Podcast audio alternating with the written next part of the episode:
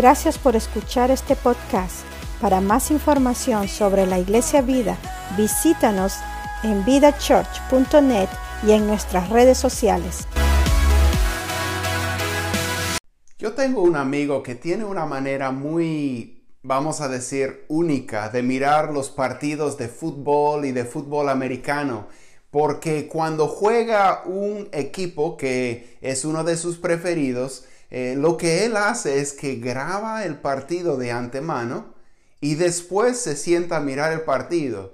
Y así cuando su equipo está cometiendo muchos errores y el otro equipo tiene la pelota todo el tiempo o los árbitros están cometiendo muchos errores y él empieza a frustrarse y se le sube la presión y está que con ganas de tirar el control remoto a la pantalla o empezar a decir palabras inapropiadas. Bueno, dejé de mencionar que mi amigo es pastor, entonces lo que él hace es que él adelanta el partido hasta el final y mira el marcador. Y su, si su equipo pierde, él apaga el televisor y va a, va a dormir ni, ni se eh, pasa la tortura de, mirar el partido. Pero si su equipo gana, él regresa y mira el partido. Obviamente con mucha más calma y tranquilidad, porque cuando uno sabe el final del partido, uno puede estar tranquilo con todos los errores y todos los eh, problemas que van a pasar en medio del partido. Y de repente te parece una manera muy rara de mirar un partido de fútbol, pero curiosamente es lo mismo que Dios hace en la Biblia, porque Dios al final de la Biblia nos dice cómo termina el partido. Nosotros estamos terminando una serie que se llama Caos, ¿verdad? Hemos estado enfocándonos en la soberanía de Dios Hemos estado hablando de las tormentas grandes que nosotros tenemos en la vida, pero hemos visto que nuestro Dios es más grande todavía que esas tormentas. Y nosotros estamos viviendo en tiempos cuando nadie nos tiene que convencer de que hay tormentas en la vida y de que hay caos que tenemos que enfrentar. A veces nosotros miramos alrededor y vemos o experimentamos tragedia tras tragedia tras tragedia, sin cesar. Eh, yo justo esta semana recibí un mensaje de texto de alguien que está sirviendo a Dios en otra parte del mundo y dice la crisis continúa aumentando. Cada día hay más pacientes para el COVID-19 y parece que nunca va a parar. Y cuando nosotros miramos un mundo así o estamos experimentando los dolores de un mundo así, nos da ganas de tirar a algo, nos da ganas de gritar. Y eh, la Biblia, de hecho, la semana pasada vimos que que la Biblia habla de que la creación está gimiendo. Nosotros estamos gimiendo dentro de nosotros, esperando la redención, esperando el día cuando todo esto cambiará. Y de eso queremos hablar en esta tarde, el día cuando todo esto va a cambiar. Queremos hablar del fin del caos, porque este caos va a tener su fin. Y lo que Dios hace en la Biblia es que Él adelanta la película o el partido hacia el final y nos muestra cómo termina el partido. Ahora, tenemos que entender un poquito la, la Biblia, porque la Biblia no es un libro de reglas, es más la historia de lo que Dios está haciendo en el mundo para arreglar todo lo que está mal en el mundo. Voy a leer un resumen de esta gran historia de la Biblia, de la Biblia de estudio ESB. Dice, el propósito final de Dios es crear un pueblo en el cual y a través del cual sea glorificado. La historia comienza con Dios en la gloria eterna, pero la historia termina con Dios y su pueblo en la gloria eterna. En el centro se encuentra la cruz, donde Dios reveló su gloria en y a través de su Hijo. Y eh, estamos compartiendo en la pantalla una gráfica que eh, muestra esta gran historia de la Biblia de principio a fin, que empieza con la creación y luego la caída de la humanidad, la redención en Cristo y lo que vamos a estar hablando en esta tarde, la restauración futura de todas las cosas. Y como, como si fueran los sujetalibros de todo el contenido de la Biblia, eh, en el tercer capítulo de la Biblia vemos que entran en el cuadro eh, el pecado, Satanás, el mal y la muerte. Pero en el capítulo antepenúltimo de la Biblia vemos que Dios destruye y remueve del cuadro a sus enemigos, el pecado y Satanás, el mal y la muerte. Y los últimos dos capítulos, Apocalipsis 1, perdón, 21 y 22, no solamente nos muestran un mundo restaurado al estado que lo encontramos en los primeros capítulos de la Biblia, sino un mundo que va mucho más allá de lo que Dios había creado en el principio. Un lugar donde Dios mora con su pueblo y todo lo que ha estado mal en el mundo ha sido corregido. El cielo y la tierra fueron diseñados para ser uno, para estar juntos. Y un día la Biblia nos dice que la gloria del Señor llenará la tierra como las aguas cubren el mar. Y ese es el final de la historia, ese es el final del partido. Nosotros vivimos ahora en la parte de la historia donde muchas cosas todavía no están resueltas y nosotros queremos gritar muchas veces por todo lo que estamos viendo y viviendo. Pero al final de la historia, Dios nos lleva y nos muestra el fin de este caos, el fin de la historia. ¿Y cómo será cuando el caos viene a su fin? Bueno, adelantemos la película y veamos. Deleítate en este pasaje increíble de Apocalipsis 21 y 22. Escuchen estas palabras. Después vi un cielo nuevo y una tierra nueva, porque el primer cielo y la primera tierra habían dejado de existir, lo mismo que el mar Vi además la santa ciudad, la nueva Jerusalén, que bajaba del cielo, procedente de Dios, preparada como una novia, hermosamente vestida para su prometido. Oí una voz, una potente voz que provenía del trono y decía, aquí entre los seres humanos está la morada de Dios.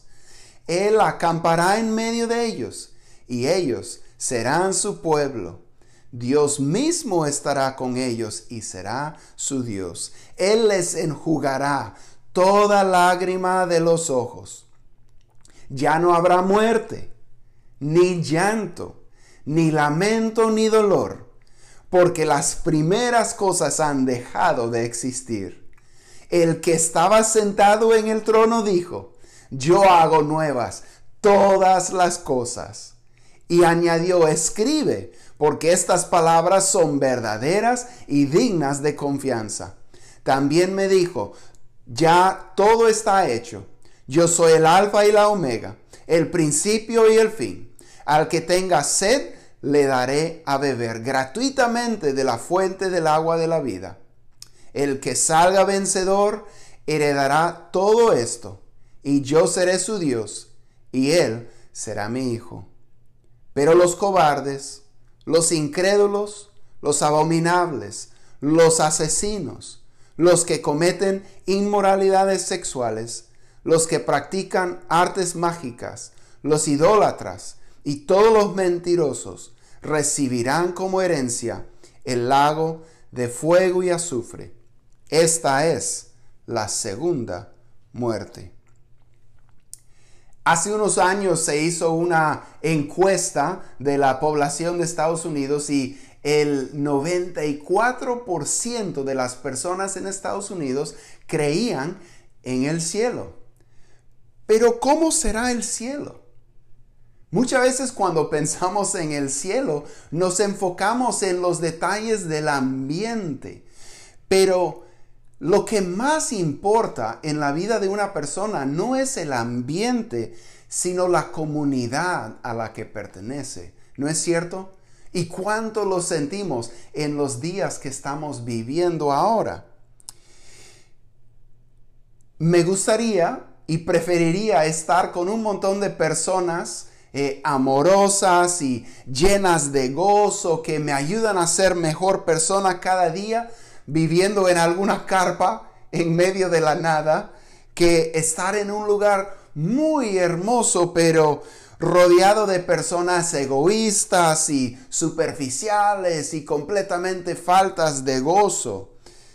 La verdad es que lo mejor del cielo no es el ambiente, sino el tipo de personas que vamos a ser cuando lleguemos ahí.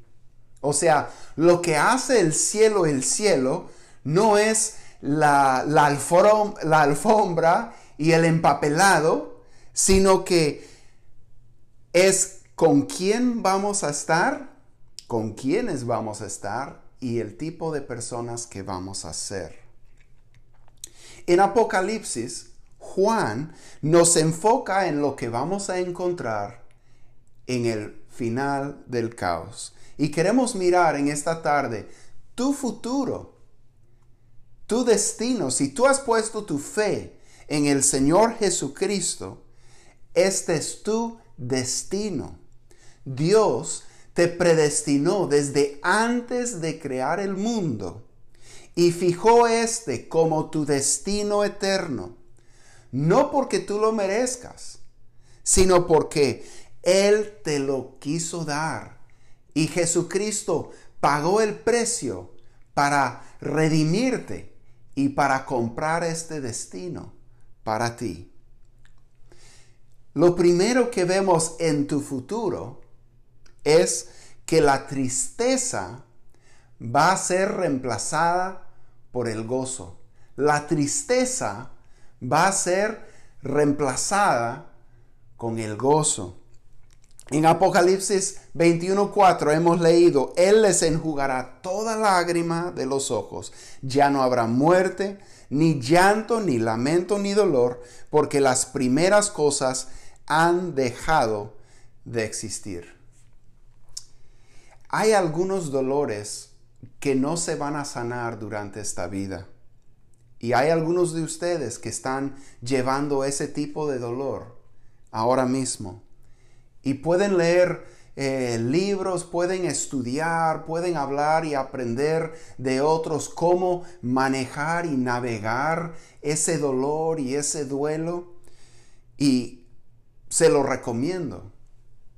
Pero la verdad es que muchas veces llevamos dolores que no van a desaparecer en esta vida. Tal vez hasta el día en que pasemos de esta vida vamos a llevar ese dolor. Podemos aprender cómo manejarlo y podemos aprender cómo ponerlo en las manos de Dios. Pero hasta ese día, de repente vamos a cargar esos dolores. Pero como hemos aprendido Romanos 8:18 nos dice lo siguiente. De hecho, considero que nada se comparan los sufrimientos actuales con la gloria que habrá de revelarse en nosotros. Ahora, Pablo es, entendía el sufrimiento. Estaba muy experimentado en el dolor. Pero Pablo dijo que si pones en las balanzas la gloria venidera que Dios tiene preparada para nosotros. Y al otro lado de las balanzas le pones todos los sufrimientos actuales. Que ni se van a registrar los sufrimientos actuales cuando se tratan de comparar con la gloria venidera. Y Pablo no está queriendo minimizar las aflicciones y los sufrimientos de esta vida. Pero lo que nos está tratando de mostrar es que el futuro que Dios tiene preparado para nosotros va tanto más allá de lo que podemos imaginar que ni se pueden comparar. Cuando Dios nos invita a ser cristianos y seguidores de Jesús, no nos dice que no vamos a tener dolores y sufrimientos en la vida. Pero la esperanza del cristiano es que podemos confiarle a Dios nuestro corazón quebrantado y podemos obedecerle y confiar en Él mediante el sufrimiento y el dolor, porque un día Dios nos va a mirar en los ojos y nos va a limpiar y enjugar toda lágrima. Él nos va a abrazar como su hijo, como su hija y nos va a consolar por completo.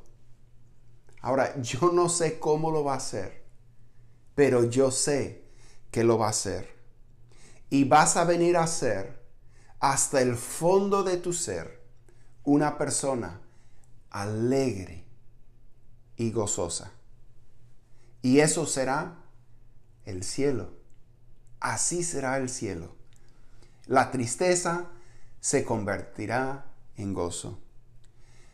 Ahora, aunque ahora muchas veces queremos gritar por las cosas que vemos y vivimos, podemos saber que Dios está haciendo otra cosa nueva también.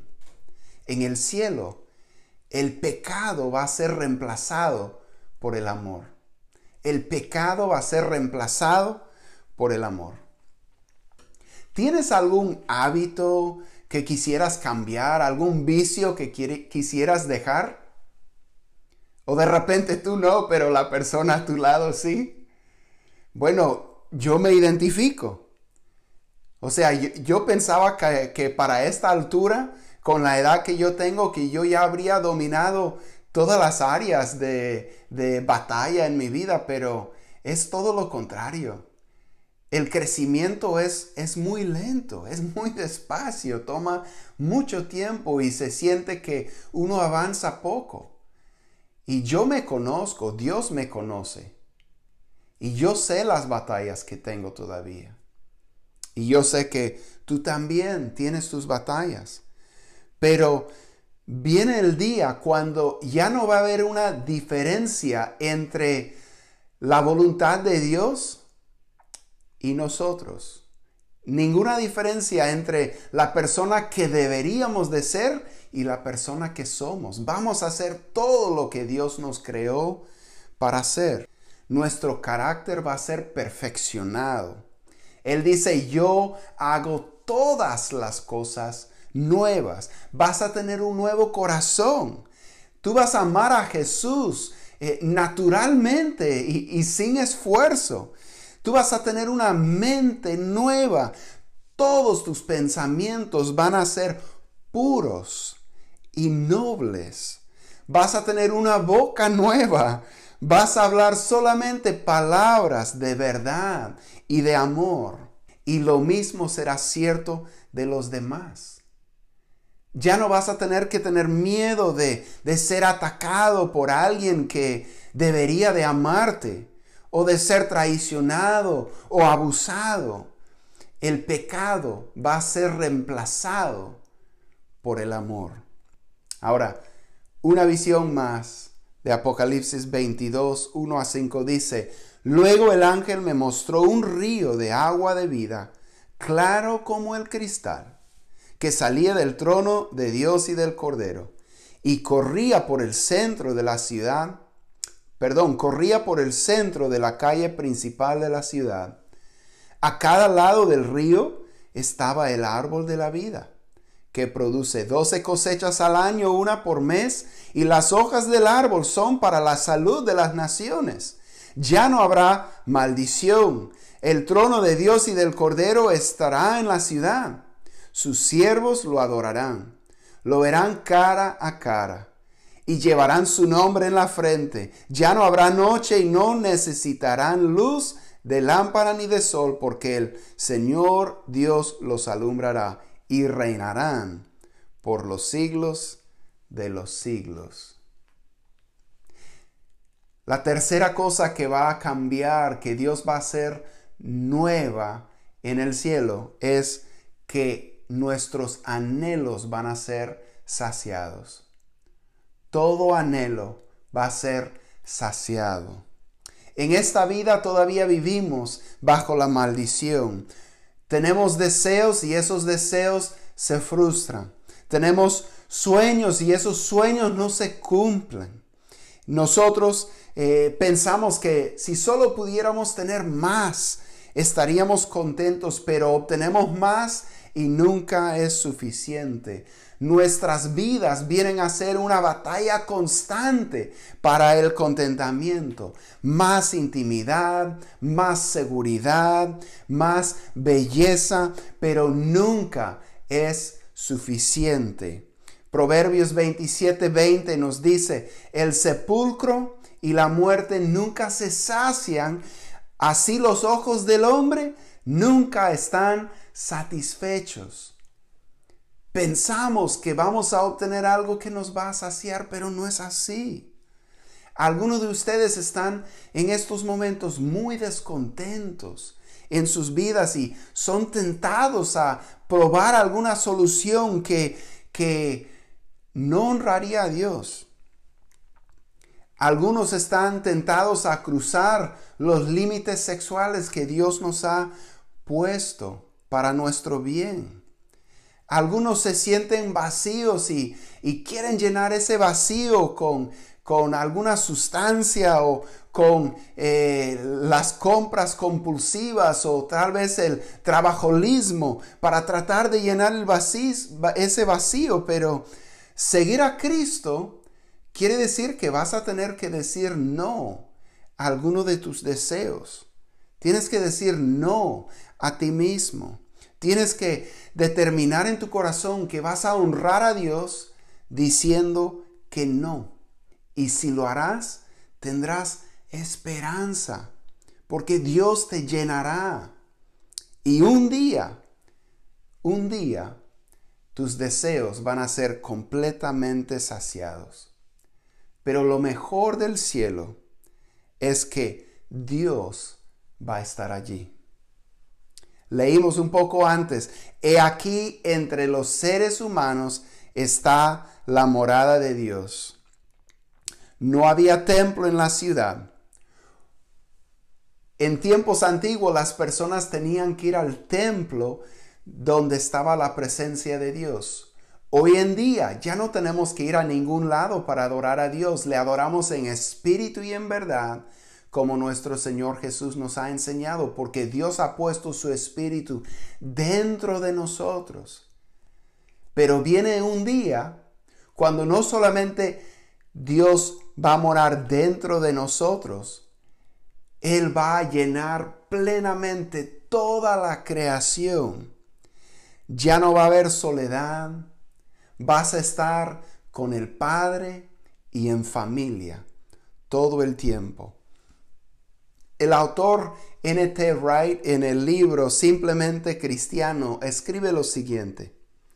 En el nuevo mundo de Dios, Jesús será desde luego la figura central. En este momento Él está presente con nosotros, pero oculto tras el invisible velo que separa cielo y tierra. Esa cortina que podemos atravesar en momentos como la oración, los sacramentos, la lectura de la escritura y nuestra labor con los pobres, cuando el velo parece especialmente delgado. Pero un día será retirado. La tierra y el cielo serán uno. Jesús estará presente en persona y toda rodilla se doblará a su nombre la creación será renovada. Los muertos serán resucitados y el nuevo mundo de Dios estará por fin presente, lleno de nuevos potenciales y posibilidades. En esto consiste la visión cristiana de la salvación. Nosotros viajamos largas distancias para poder ver algo hermoso. Las personas buscan ver las cataratas de Niágara, buscan ver el Gran Cañón y estos solamente son eh, pequeños reflejos de la grandeza y de la gloria de Dios. Imagínese, un día vamos a ver a Dios mismo. ¿Por qué importa tanto el final de la historia? Bueno, saber el final de la historia no quita nuestro dolor, ni hace desaparecer todo el caos que tenemos que enfrentar, pero conocer el final de la historia sí nos consuela en medio de nuestro caos. Si nosotros sabemos quién gana el partido, entonces las faltas, las tarjetas amarillas, los autogoles y los errores de los oficiales eh, no nos devastan tanto. Conocer el fin del caos nos fortalece para vivir en él. Ahora, en nuestros momentos más tristes y en el caos más grande del universo, ya se han sembrado las semillas que desharán el caos, las semillas del reino de Dios.